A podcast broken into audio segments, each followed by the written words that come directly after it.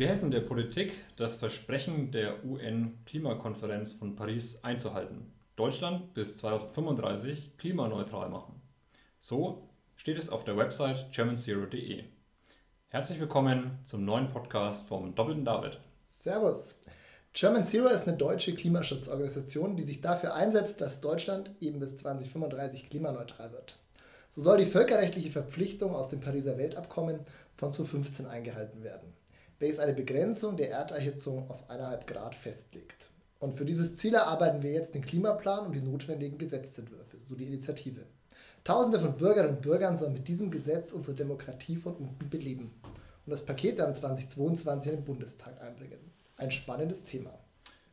Genau, und wie ihr euch wahrscheinlich denken könnt, sprechen wir heute über das Thema Nachhaltigkeit.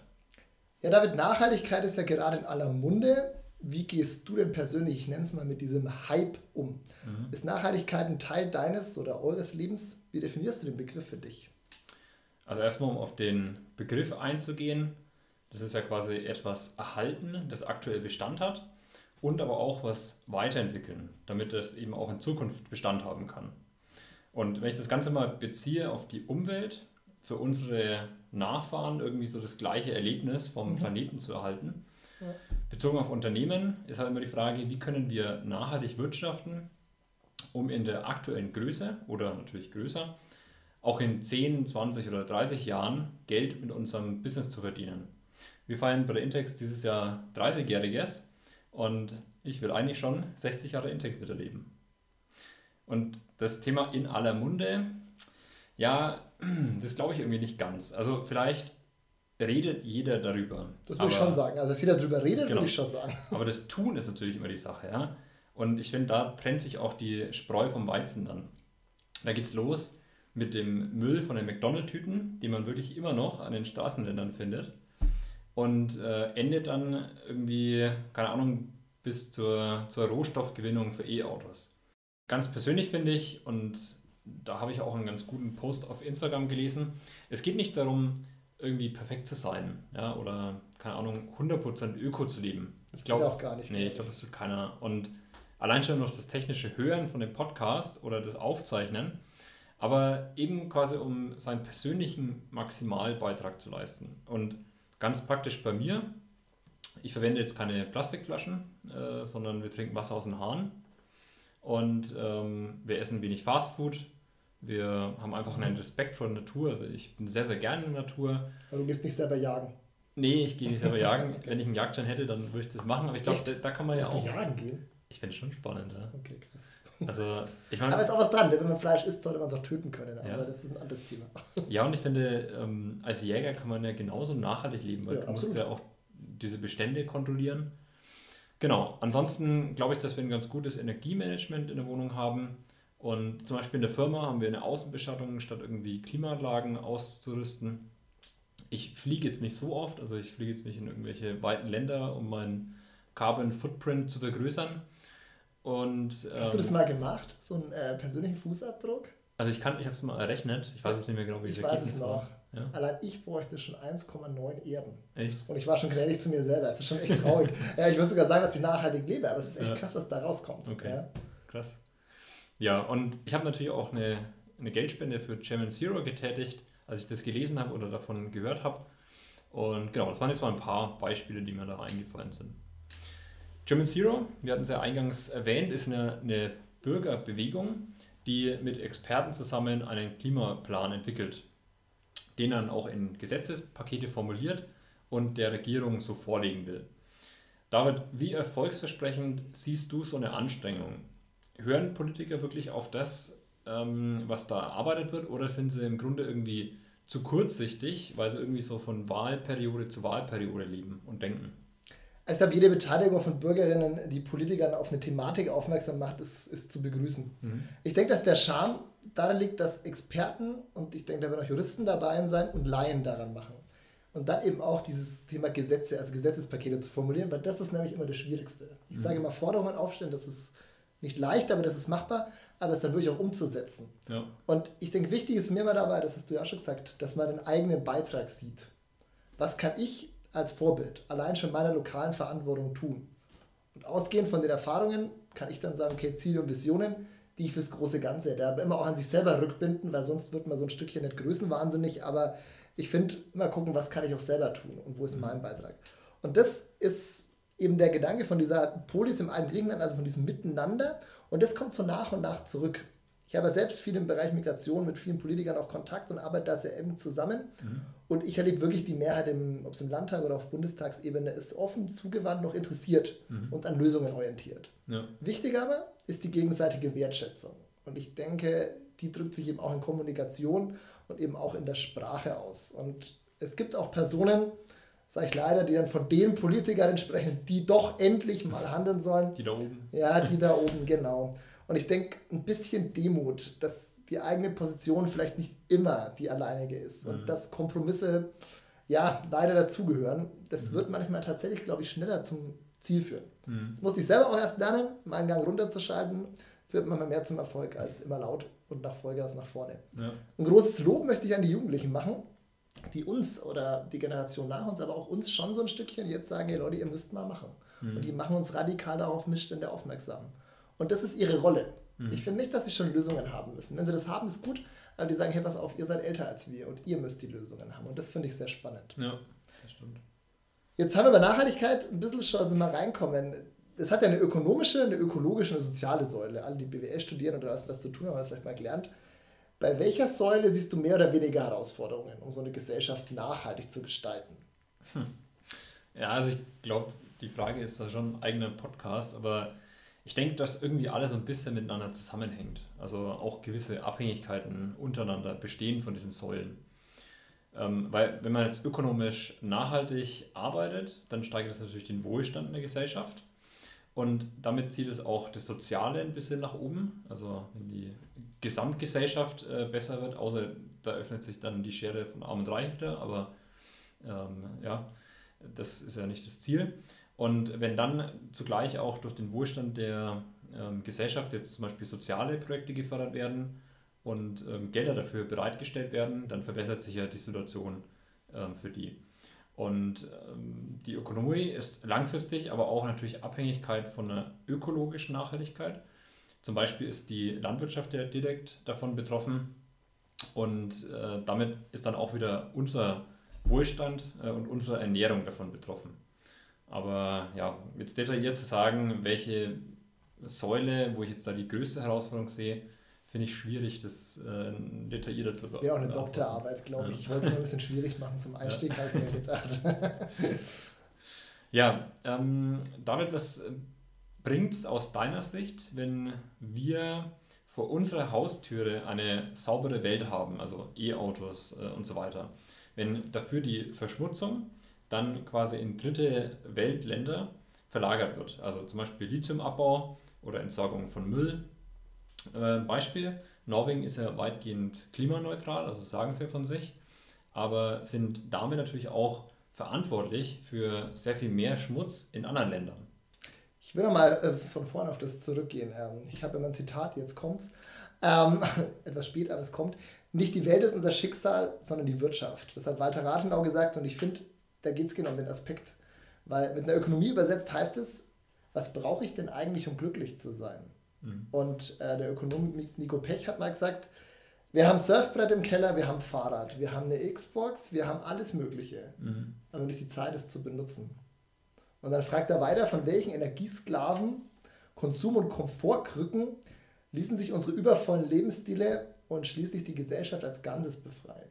Jetzt höre ich mhm. schon manche schreien, ja, die quasi gerade sagen, ah, um das geht es gar nicht. Aber ich glaube, es geht so ein bisschen um die Frage, die dahinter steht, was brauche ich wirklich? Also auch so eine Balance, wir hatten es vorhin mit der, der, mit der Lebensmittelversorgung, mhm. zwischen Selbst- und Fremdversorgung. Auch wieder zu lernen, selber Dinge anzubauen. Mhm.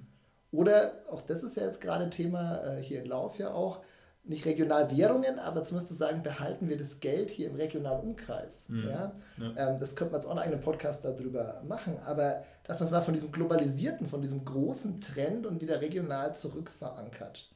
Und mich hat die Woche echt was beschäftigt, ähm, nämlich als ich in der Zeitung gelesen habe, dass viele total unglücklich sind, weil sie dieses Jahr nicht in Urlaub fahren können. Keine Frage, ich fahre auch gerne im Urlaub.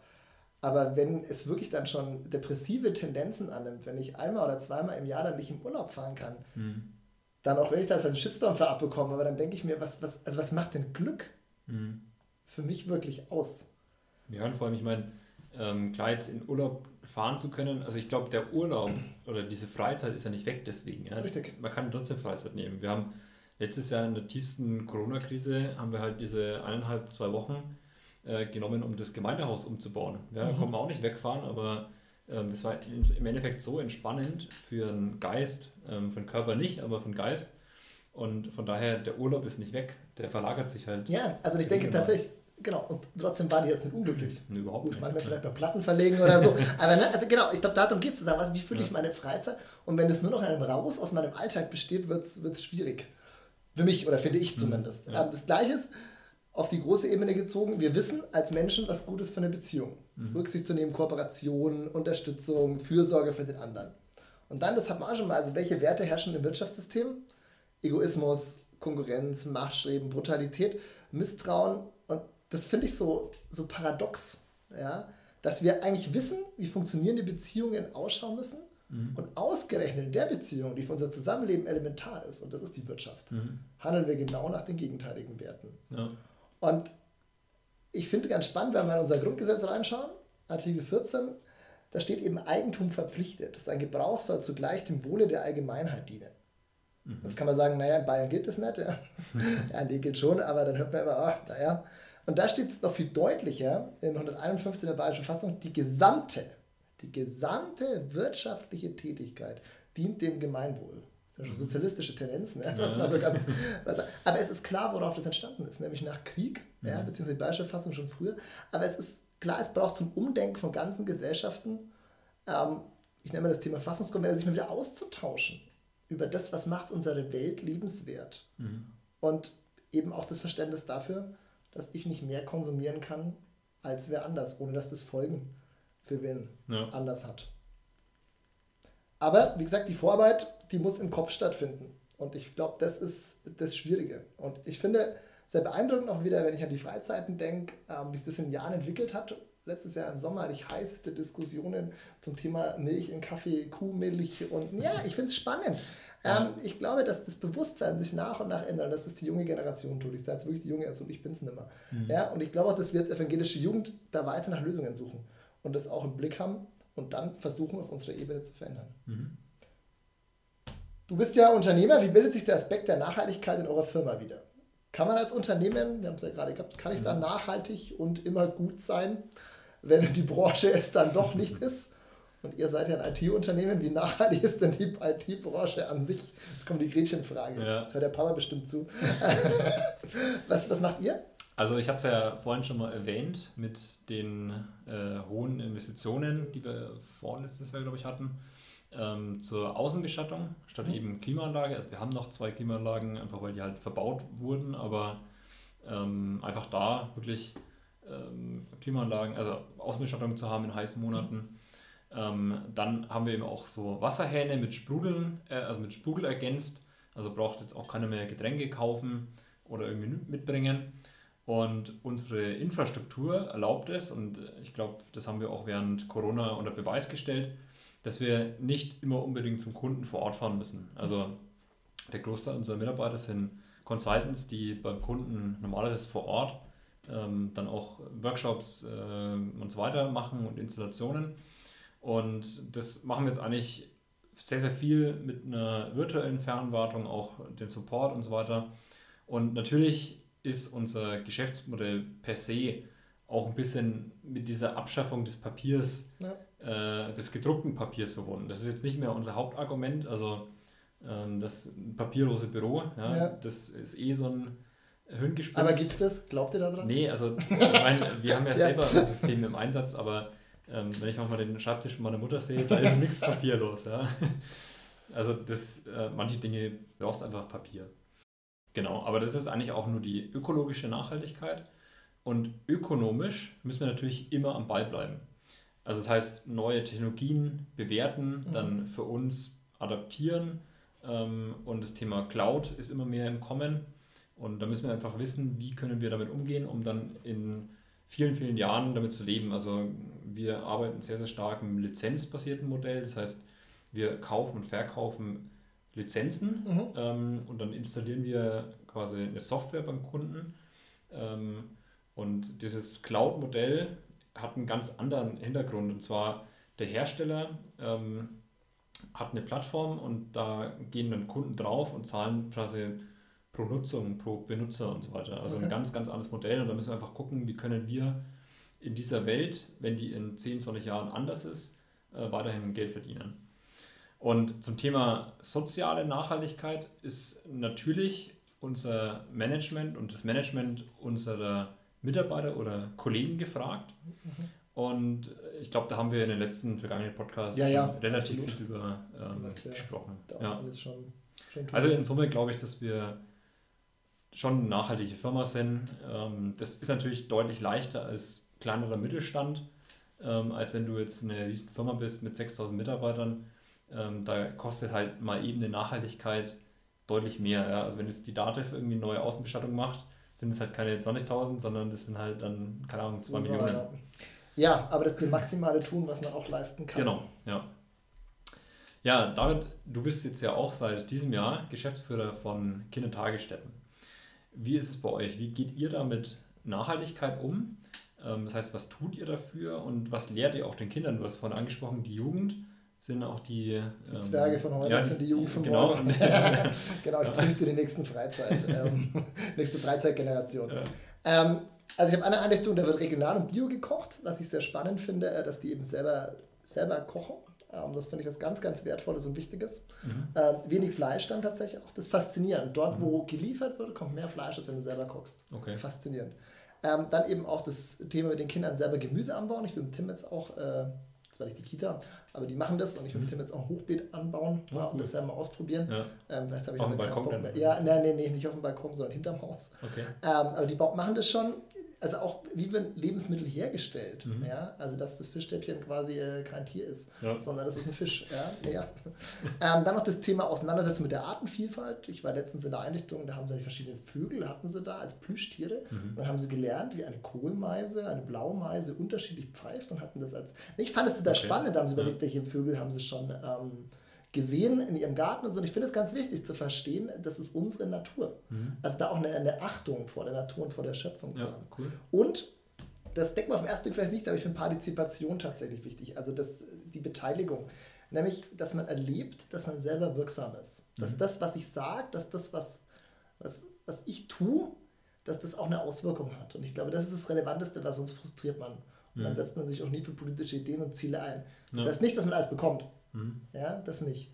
Aber äh, ich denke letzten Endes, dass man auch spürt und das können die Kleinen schon auch. Mhm. Und kann man ihnen beibringen, dass er sagt, ja, wenn du was sagst, dann wird es gehört und ich versuche das zumindest ernst zu nehmen. Mhm. Und im Großen klar, energetisches Bauen, für alles andere gibt es ja keine Fördermittel mehr. Solarenergie, das ist quasi ähm, ja. selbstverständlich in der heutigen Zeit und da sei ja wirklich Gott sei Dank, äh, dass man das auch an Fördermittel bindet. Mhm. Und meine Mitarbeiterinnen, ich denke, da musst du dann selber fragen. Äh, ich versuche das tatsächlich, aber da. Ja, ich meine, du bist jetzt ja auch äh, noch nicht lange drin und äh, die ersten 100 Tage im Amt soll man eigentlich nichts tun. Ne? Ja, so ist es, so ist es. Ja, ähm, mal ein bisschen größer noch gedacht. Wie unterstützt oder treibt eigentlich die Kirche Nachhaltigkeit voran? Und vor allem irgendwie so auf Bezug äh, vom Klima. Mhm. Also im Großen der Mission eine Welt, das ist ja diese Partnerschaftsorganisation, die Partnerschaften in alle Länder mhm. ähm, hält. Da gibt es die sogenannten Freiwilligendienste, denke ich, ein paar kennen das vielleicht, wo man einfach dann äh, FSJ macht oder ja, genau. Bundesfreiwilligendienst und so, viele sind in Chile, äh, dann in Tansania, wo auch immer. Mhm. das finde ich ganz wichtig, einfach auch dann die Auswirkungen vor Ort mal zu sehen. Mhm. Ja, ähm, ich weiß nicht, wie die Mission alle Welt, aber ich war im Kosovo, wo man dann auch merkt, wo Armut und Reichtum zusammenhängt. Ähm, mhm. Dann ganz klar Öffentlichkeitsarbeit, viel zum Thema TTIP gemacht worden, zu diesem Transatlantikabkommen, wo wir auch Fragen hatten. Das Lieferkettengesetz ist ja mit von Mission an der Welt beziehungsweise vom Brot für die Welt dann mhm. auch ähm, mit unterstützt worden. Ich selber habe viel Seminare und Vorträge gemacht für eben die Organisation. Dann der grüne Gockel, kennt vielleicht äh, die wenigsten, ja, vielleicht ist auch lustig, der grüne Gockel, das ist dann auf Kirchengemeindeebene. Es gibt einen Beauftragten, okay. der guckt halt, dass da auch vor Ort dann das umgesetzt wird. Ja. Ähm, in Nürnberg ähm, ist es so, das regionale Einkaufen, dann Bezuschussungen von der Anreise im öffentlichen Nahverkehr, dass man weg von den Autos kommt, mhm. Freizeit mit weniger Fleisch hatten wir jetzt auch, ne? dass mhm. wir dann gesagt haben, Reste verwerten, nicht wegschmeißen. Ja. Ähm, regionale Freizeiten, also dann vielleicht mit dem Reisebus oder wir fliegen ja bewusst nicht nach Griechenland, mhm. ähm, sondern fahren dann eben im Reisebus, weil es doch noch immer günstiger ist ähm, oder zumindest auch klimafreundlicher, als ähm, wenn ich dann. Stell mir auch Horror vor, irgendwie 30 Jugendliche da im Flieger, ähm, dass alle zusammenhalten, dass alle im Gate sind. Ja, ja, ich denke, das wäre meine Aktion. Wir sind mal Fähre gefahren, das war auch schon. Okay. Ja, sie 24 Stunden auf der Fähre. ähm, bräuchte ich auch nicht nochmal. Also ich denke, da, da ist viel im Wandel. Es ist Thema. Mhm. Ähm, aber ich glaube, es ist immer Luft nach oben. Ich finde, das, was du gesagt hast, immer wieder das Maximum tun und nicht ausruhen. So, wir machen hier einen kurzen Break. Und zwar war das jetzt der erste Teil des Podcasts zum Thema Nachhaltigkeit in dieser Welt. Und der zweite Teil wird zum Thema Nachhaltigkeit in der neuen, neuen Welt. Welt.